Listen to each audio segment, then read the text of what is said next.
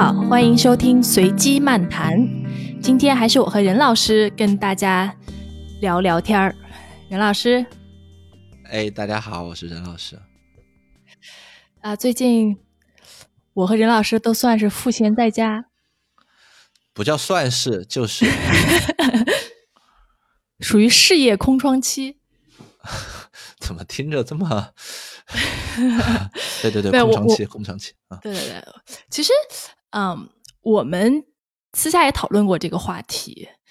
然后任老师呢，创造出一个词儿，我觉得特别贴切，叫做“创业后遗症”。对我，我们都是同病相怜的人啊。任老师跟大家解释一下。呃，没有啦，我觉得是个自黑的话，就是。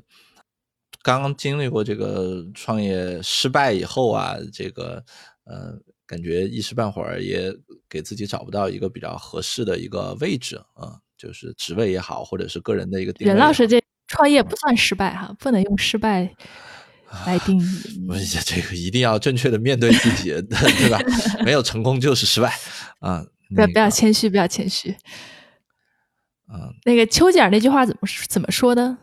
没有最终的成功，也没有致命的失败，最可贵的是继续前行的勇气。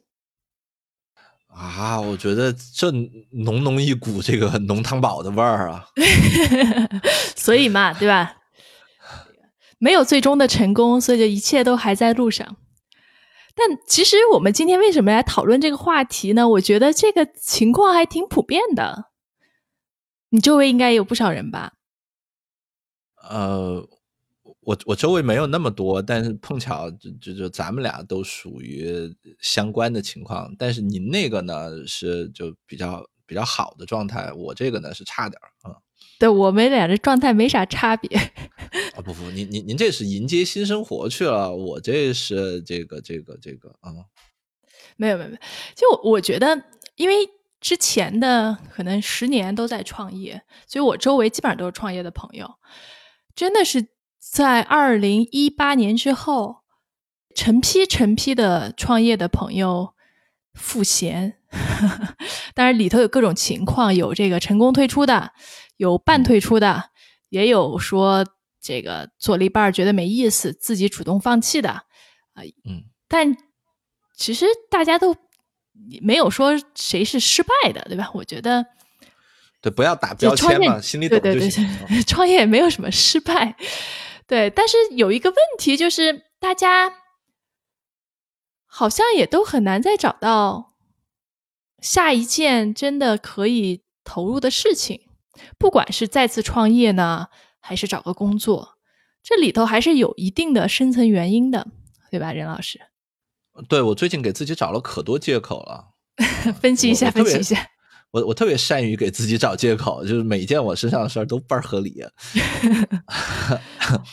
我我觉得，我觉得，呃，至少三个的方面我们来看吧。第一个方面呢是，呃，大的事儿就是前边这事儿啊，既然你做败了，你都你都把它停下来了啊，那可见是说，它它肯定还是有非常多的问题。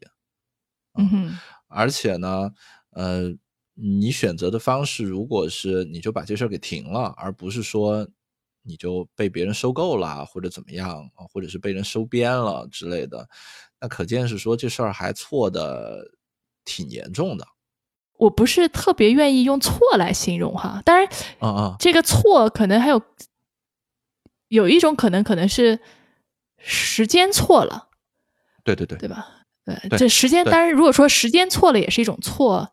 那对，我同意。嗯，就我我不用那么有感情色彩的词啊，就是说，呃，可见 呃，这个你你本来在做的这个东西，可能在这个特定的时间、特定的节点，或者是你这个特定的人，或者是这个特定的模式下边，它它应该还离这个引燃其实还是有一个比较大的距离的，否则你可能也不会停，对吧？如果真是只差一点儿了啊，或者是怎么样，可能也不会说你就停了，或者是。可能你就被别人给收编了，或者怎么样？就如果这事儿最后最最终结果，你你你你是完全就把它停下来，那多半是他这个离就能赚好多好多钱，应该还是有一个比较大的距离的。那么，嗯你把这个东西作为你的起点，如果你在你的这个起点周围要想去找一个新的事儿，可能本身也是比较难的。嗯哼，啊，我觉得这个是第一第一方面的原因，可能就是本本身你已经就走到一个呃死胡同里边去了。嗯哼，你要想找到一个东西，你可能得坡退回来一段距离。啊，那么第二个原因呢，我觉得是，其实它跟这个小公司的这个情况有点像，就是呃，我我工作那会儿，老听到人说一种说法，就是如果你的第一份工作是在一个小公司里边，你未来其实是挺难往大公司跳的。嗯哼，啊，但是呢，你如果是在大公司呢，往小公司跳可能会相对容易。啊，这里边当然有很多偏见了，就是嗯，大公司会觉得他招的人会怎么好一点，但其实也不一定。我们也知道有很多小公司，它其实也能招到一些挺优秀的一些人的，嗯。但你这里边一定有一些客观的原因。我我事后的考虑，呃，和我跟这些人的接触，我觉得是这样子，就是当你在一个比较大的一个机构的时候呢，呃，往往你可以比较系统化的去，这个机构一定是比较系统，往往往能够比较系统化的去做事儿。啊，你在这个公司里边是做产品的，你就是做产品的；你做技术，你就做技术。啊，你你可以比较专的去做一个领域的事儿，你把这。一方面的这个技能点全都给这个点好练好，啊呃这些基本的套路你都能弄明白。那么小公司呢，经常是你可能每个人都要覆盖比较多的方面，这个也得做一点儿，那个也得做一点儿。那么可能在任何一个地方都没有那么的专精，或者是没有那么的系统化。嗯哼。这就导致了说，你你这样的人其实不是一个特别标准化的螺丝钉。嗯哼，他那个大公司是标准件，这个地方拔下来往那个地方一插，就非常好插进去，因为大家都是这种特别标准化、模块化的这个做法。你在这个小公司里边，可能你就做成一个呃能洗衣服的这个这个这个冰箱了。啊，你你需要找到一个。你想找到一个特别好的 fit，其实是不容易的啊，所以这个我觉得是小公司的一个问题。那么，如果你还很不幸的你是小公司里边的一个呃 CEO，呃 CEO。很大部分人像我这样的人也没有当过 CEO 啦，就可能你在里边是一个中小头目啊，或者是不就是一个联联创对吧？现在叫联创，联联联创联创。对，就如果你在里边呃还是一个比较这样的一个角儿的话呢，你经常还会面临的一个问题是你可能比大部分员工你点的技能数还要杂。嗯哼。因为其实最典型的就是 CEO 嘛，对吧？CEO 最典型就是 CEO 啊，从陪吃饭喝酒到财务到这个呃内勤到 HR，偶尔可能也自己写写代码什么的，都大部分时候还兼着一个销售。是是是，就是没人做的事情，CEO 顶上。没人做的事儿都得顶上。如果这个公司连阿姨都没有，往往打扫卫生的都是 CEO。是是。啊，所以他的这个技能数点太杂，这除非另外一个公司就正好招一个 CEO，否则你真是 把自己放不进去。嗯，啊，我我觉得这是这个这个这个呃第二个蛮重要的一个原因啊。前面两个呢，我觉得都是相对相对来说比较硬性一点的，然后第三个呢，可能是一个比较呃这个什么一点的，就是呃心理上的一个东西，就是呃你做了这种。呃，核心角色的人，你再出来让你去做这个普通员工的话，这里边有非常多的这个心理上的角色的转换是需要去做的。这还不光是你的能力问题，而是说，呃，可能你你思考问题的这些方式什么的，就都会有一些这个情况。呃，比较明显的是，以前从你管人或者说你管事儿，变成了人家管着你，啊。嗯，这个工作对你提的要求可能就是不一样的。很多时候，领导就是会希望你是，你就绝对服从我，我指导你就打导，你不要多想。嗯哼，因为做一个好员工，有些时候就应该是这样子嘛，就是你就服从这个组织的决定，组织让你干什么，更多的这些决策上面的事情，你不要参与的太多，你你你好好就是把事儿做好。呃，嗯，这个是这个有些人他不容易转转转换过来的，那么他不容易转换过来的时候，也就意味着他可能会想太多，呃。你想太多的结果，觉得老板傻逼，对吧？他也不一定是觉得老板傻逼，觉觉得老板傻逼当然是一种特别极端的情况，还有些时候是你自己操心太多了。是是是，也招人烦嘛，对吧？一一八年，一八年，我们觉得这一波停的，其实大部分也都看到了，说是因为经济形势不好啊，或者是怎么样啊？你觉得是哎找不到什么赚钱的机会，就商业模式可能哪个哪个想起来都不太对。嗯哼，那么大部分人都是这么停下来的。那么你让他去一个公司里边，他也不就会想说，哎，这公司到底商业模式行不行啊？对，能走多远，对吧？对，想起来其实现在，好，真是靠谱的商业模式还真不多。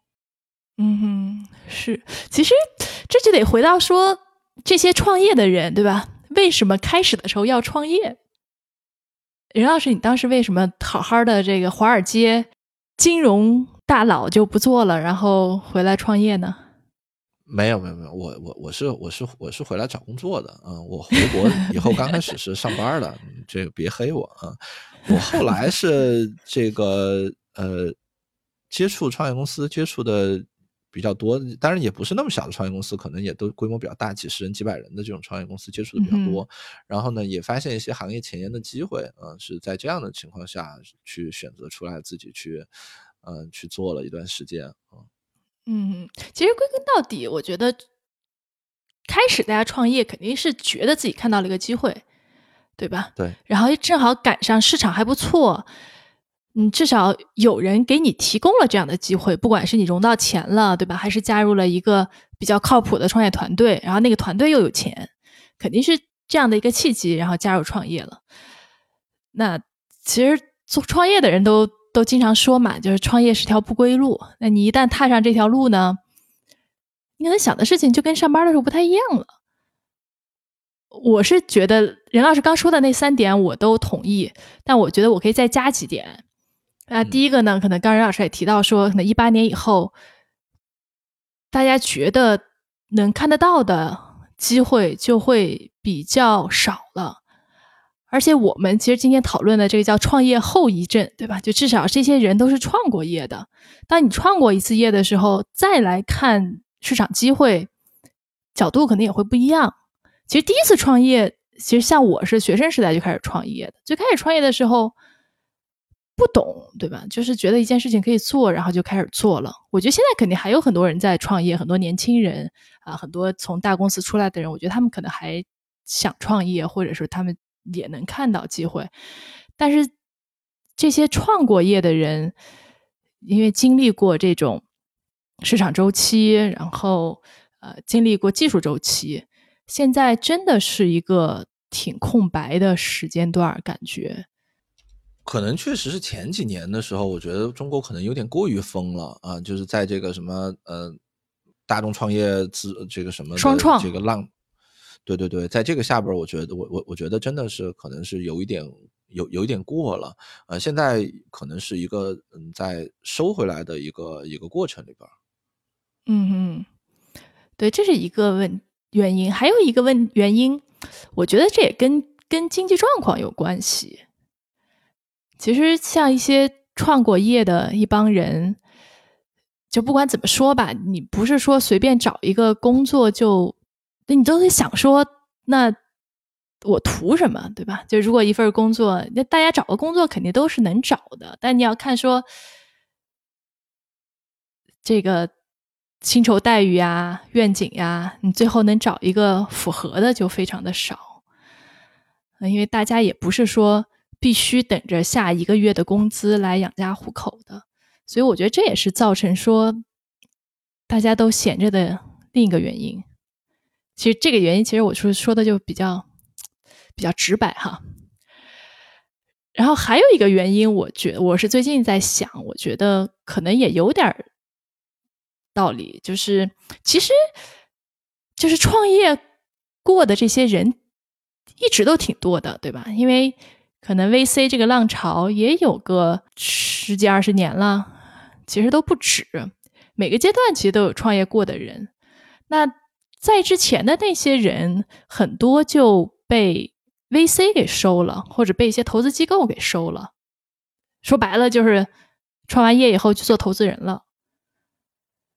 但现在大家好像觉得这个 VC 或者投资人也不是一个特别好的行当了。嗯，我我觉得没被收了的肯定还是大多数啦。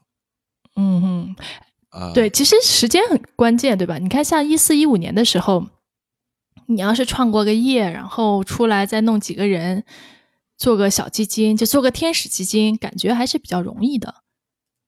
那你现在，首先你也不是特别好募这些钱，另外大家也不愿意去做这事儿了。呃，你愿意吗？现在基金，呃，募募不到了，募不到了，而且而且而且现在基金就确实是呃，LP 和这个 GP 都能看得到，其实没有那么好退出嘛。嗯哼，是，所以现在就导致说，真的，我周围有一大票朋友闲下来了，还有一些朋友其实还有一个团队在带着，但是也不知道该做什么，就天天尝试新的方向。我觉得这我觉我也也挺多的。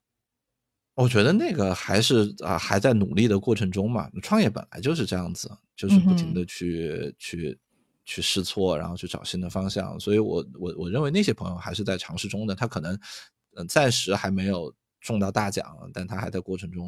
啊我觉得停下来的这一波呢，呃，这个嗯，应该好多都会被迫歇一阵儿。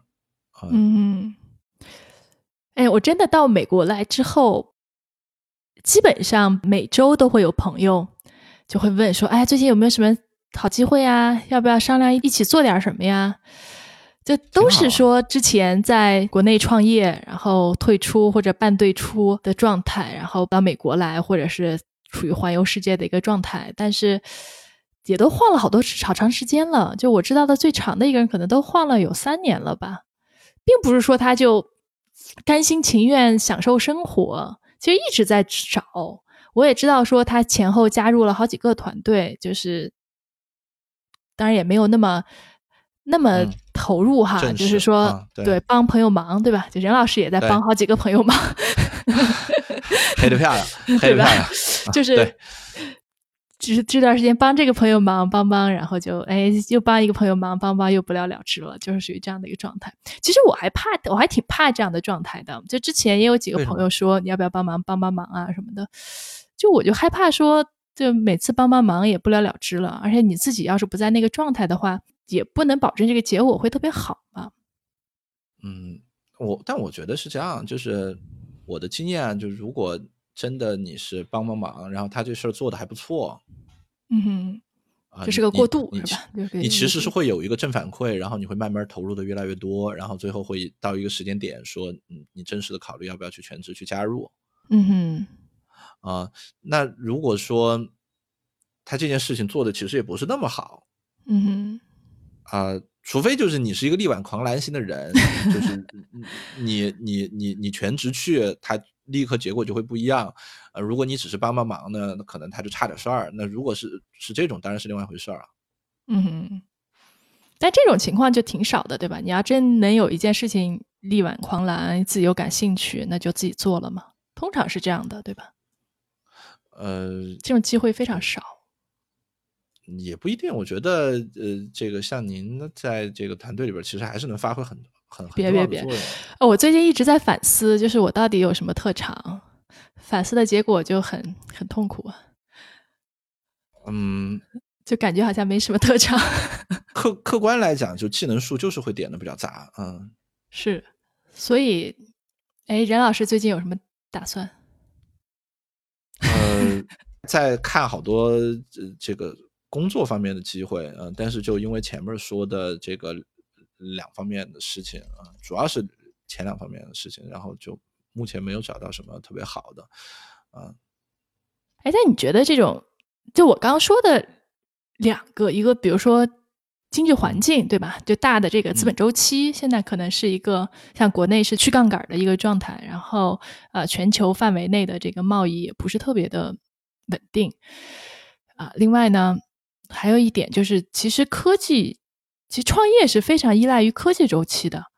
之前之所以那么疯狂，其实是赶上了从大的周期上来说是赶上了这个移动互联网，就把所有的东西都连到网上。这其实这是一件很大的事情，就在这个大的浪潮，可能从零九一零年开始，一直持续到可能一一六一七年。那中间还有很多小的浪潮，什么 O to O 啊，就基本上你要是在国内的创投圈儿，你会发现每个月都有一个新的名词儿。那最疯狂的时候哈，在这个大体上长周期来看，你每半年都有个风口吧。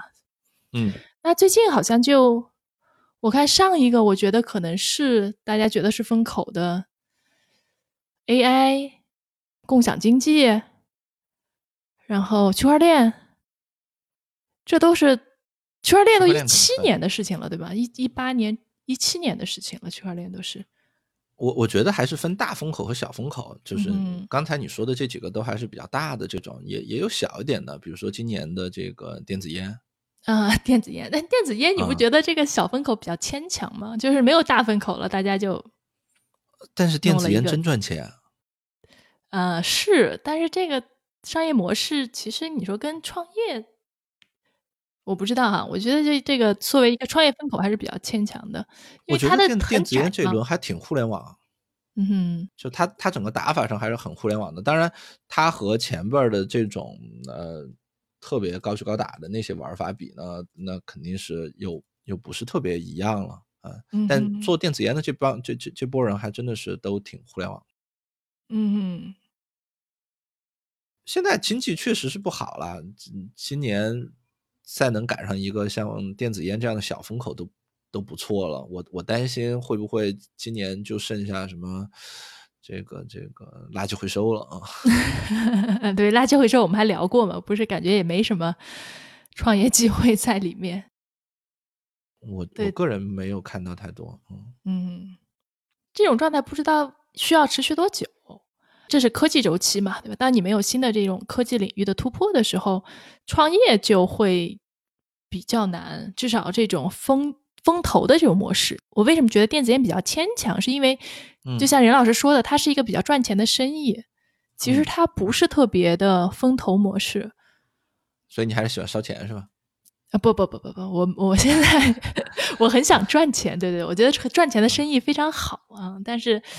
就不得不承认吧，时代变了，时代变了，时代变了。不过，其实时代一直都在变。其实我就在想说，像我过去十年，我们这帮人积累的经验到底是什么？就融资能力、讲故事的能力，就是大部分人做的事情都不太赚钱。你说最后就退出，对吧？感觉上是一个资本退出，可能创始人有一点收入。那创业的人多了去了，对吧？九死一生，大部分人也没有说捞到多少钱。这一波浪潮下来，能留下来的真正成功的公司真的是屈指可数，对吧？大家都是什么头条啊，什么美团呐，对吧？那你没听说的公司多了去了，就是大家积累的经验，其实不是做生意的经验。嗯。要纯粹说积累经验，我觉得没没有太多。我是这么看这件事儿的，我把创业这件事情有点理解为是上班加投资。嗯哼，怎么说呢？就是如果你纯粹上班呢，你拿的基本上是一个类似于固定收益的一个回报。嗯哼。嗯，如果你你去做创业呢，或者说你加入一个创业公司吧，嗯，那么你加入一个创业公司呢，你除了拿到一个固定收益的回报呢，你其实相当于是投资到了这个行业或者是这个领域或者是这个公司里边去，潜在的呢，你可以去拿一个呃大奖，就如果这个行业或者这个起来了，你可以你可以去拿到一个大奖，啊，那当然。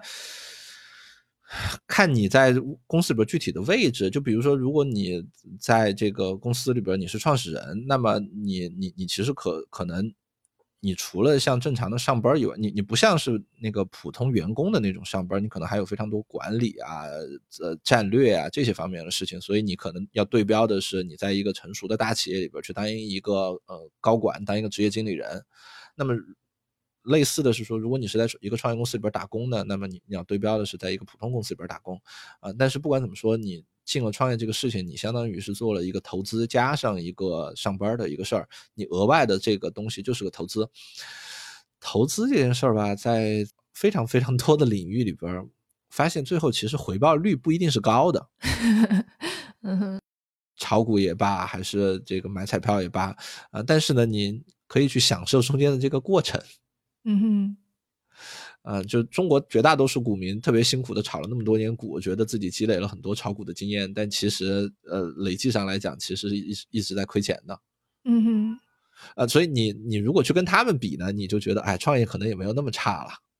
嗯哼，就你去享受。我也没觉得创业很差了。对对对，其实人真的是很难安慰自己的哈，就像我刚才说的感觉，好像哎，觉得这这创业也没有。留下来什么？现在感觉马上能用的技能点或者是经验哈，但是就如如果你把它理解为一个修行，你从现在往回看，不说十年了，就是三年五年，那大家老流行说的是认知升级嘛，你的认知水平还是有很大的提升的。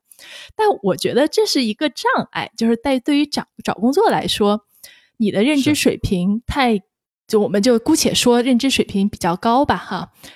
它会变成一个障碍，想太多嘛？对，对，就就是这样子。嗯，啊，就是很多时候你需要当一个螺丝钉，就你你看马车的那个马，啊你经常是要蒙住它眼睛的。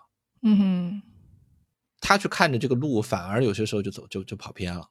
是，所以这种情况下，你就会想说，其实大家都可以说去做个螺丝钉，对吧？但是前提就是，那我就委屈自己了嘛。那委屈自己的话，那那总得有个原因吧。那通常如果看在钱的份上，对吧？那现在经济状况又不好，很少说有人给你给得了你愿意牺牲自己的那么多钱。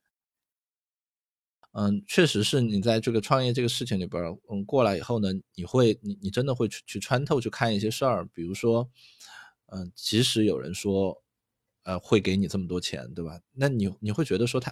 你你给他创造不到不了那么多价值，或者说他整个业务给客户创造不了那么多价值啊。嗯哼，你就知道这事儿不可持续。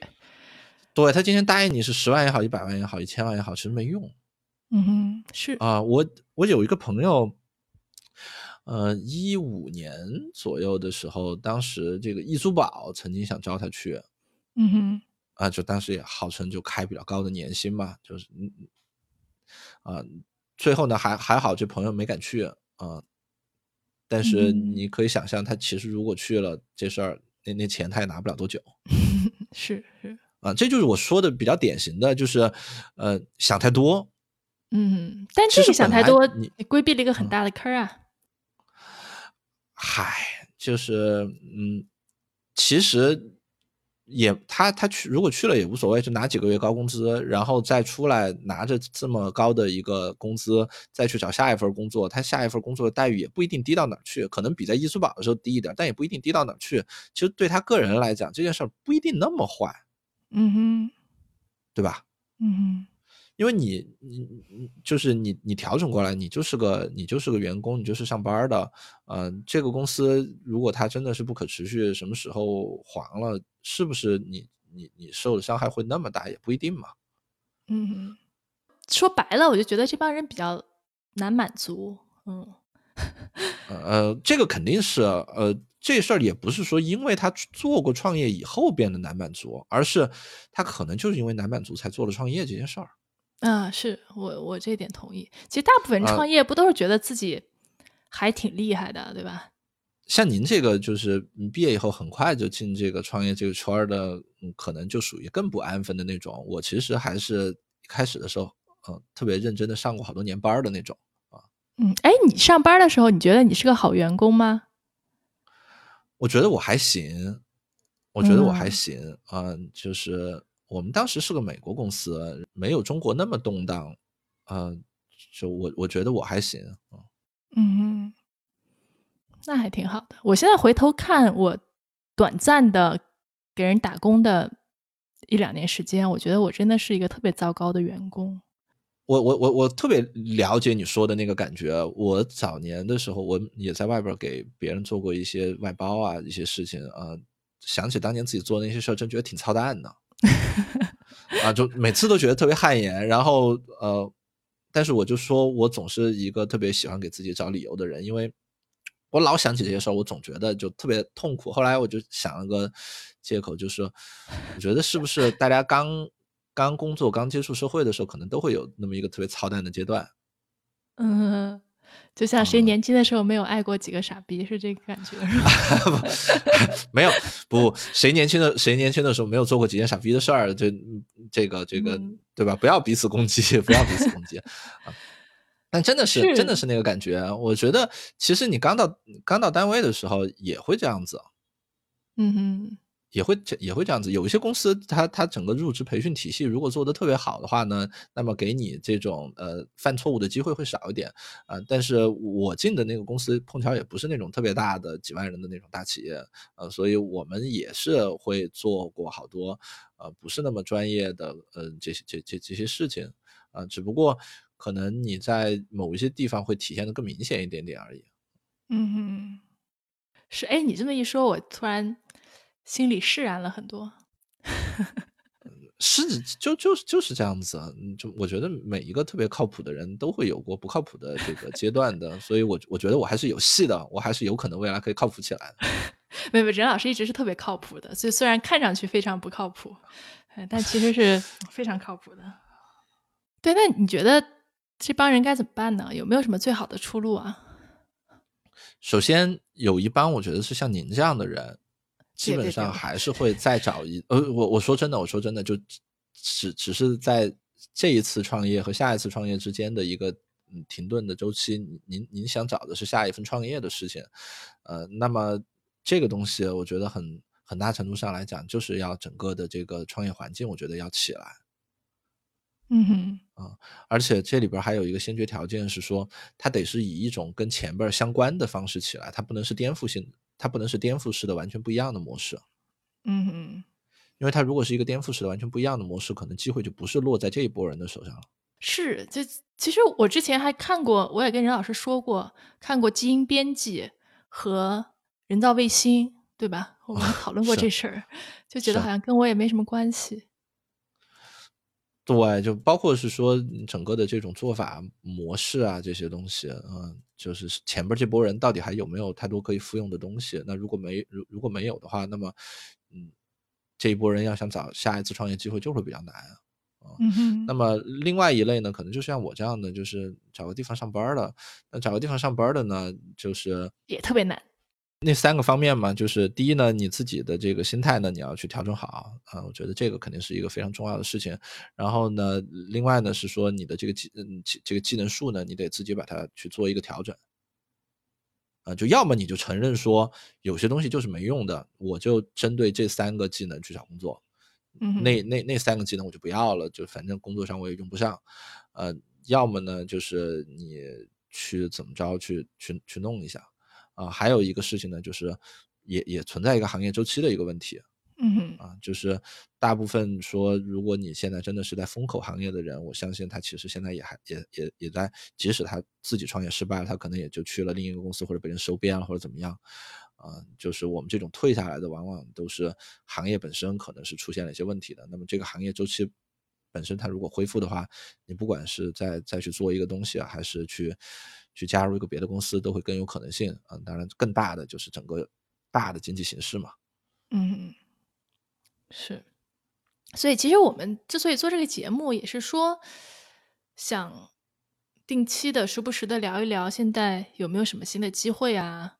啊，市场是是趋势怎么样啊？对吧？包括我们也请了很多朋友，然后来跟我们分享一下自己行业的变化。其实我们也是有私心的。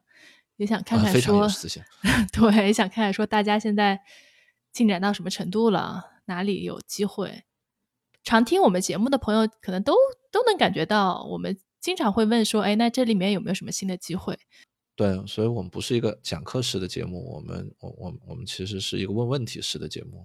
对，我们可能更多的是，对，是给自己做一个市场调研和记录。是。其实我们也聊了很多期了，对不对？就是最热门的话题，基本上都有涉及到，但好像真的没有什么特别闪光的、特别让人眼前一亮的地方。对，就这个还挺那什么的。呃，当然也有人说，可能在这样的情况下边，就适合去埋头做点事儿啊。嗯，哎，其实这个我还是挺认可的，所以。我现在是觉得，也是大家朋友一起聊天嘛，就之前真的是创业环境太好了，大家想的都是说我怎么尽快融到钱，我怎么比竞争对手融更多的钱，我怎么能够在这个风口周期内把公司卖掉啊，赶紧套现。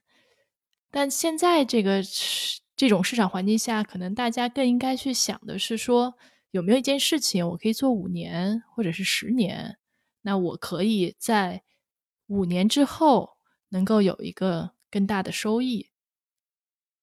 任老师，你同意吗？现在也只能想这个，因为短期的这条路反正被堵死了，那你只有给自己编一个长长期的故事啊。嗯，其实说实话，如果给你摆一个短期变现的机会在那儿的话，任何人都都是不不得不去考虑的。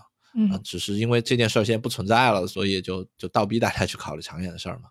是。哎，最近我还看了个概念，我觉得也挺有意思的。就大家总会说这个复利嘛，对吧？这这个大家可能都理解。接看到一篇文章是说，其实人和人的关系之间也是有这种复利的。不懂。对，是说，嗯，哎，人和人的交往有意义的关系其实是很难建立的，特别是你创业，对吧？你创业，年轻人创业可能就能拉几个大学同学呀作为合作伙伴，那他做能做的事情其实是相对来说比较单一的。但随着你的人生阅历往前走，你经历的是变得越来越多，你经历的这些事情当中，你肯定。会跟一些人建立更深的一些关系，然后加强彼此的理解和信任。那么，对于创业者来说也是一样，跟你一起共事过的，不管是原来的创业伙伴也好，呃，早期的同事也好，还是说你的投资人也好，如果这些关系能够长久的保持下来，它是能够产生更持久的价值。啊，它大概。那篇文章讲的就是这个意思啦，就是人和人的关系也是能够产生复利的。其实这个跟那个雷达里奥说的建立有意义的人际关系是相通的。那这些人也许以后可以做更有意义的事情，或者说做出更大价值的事情。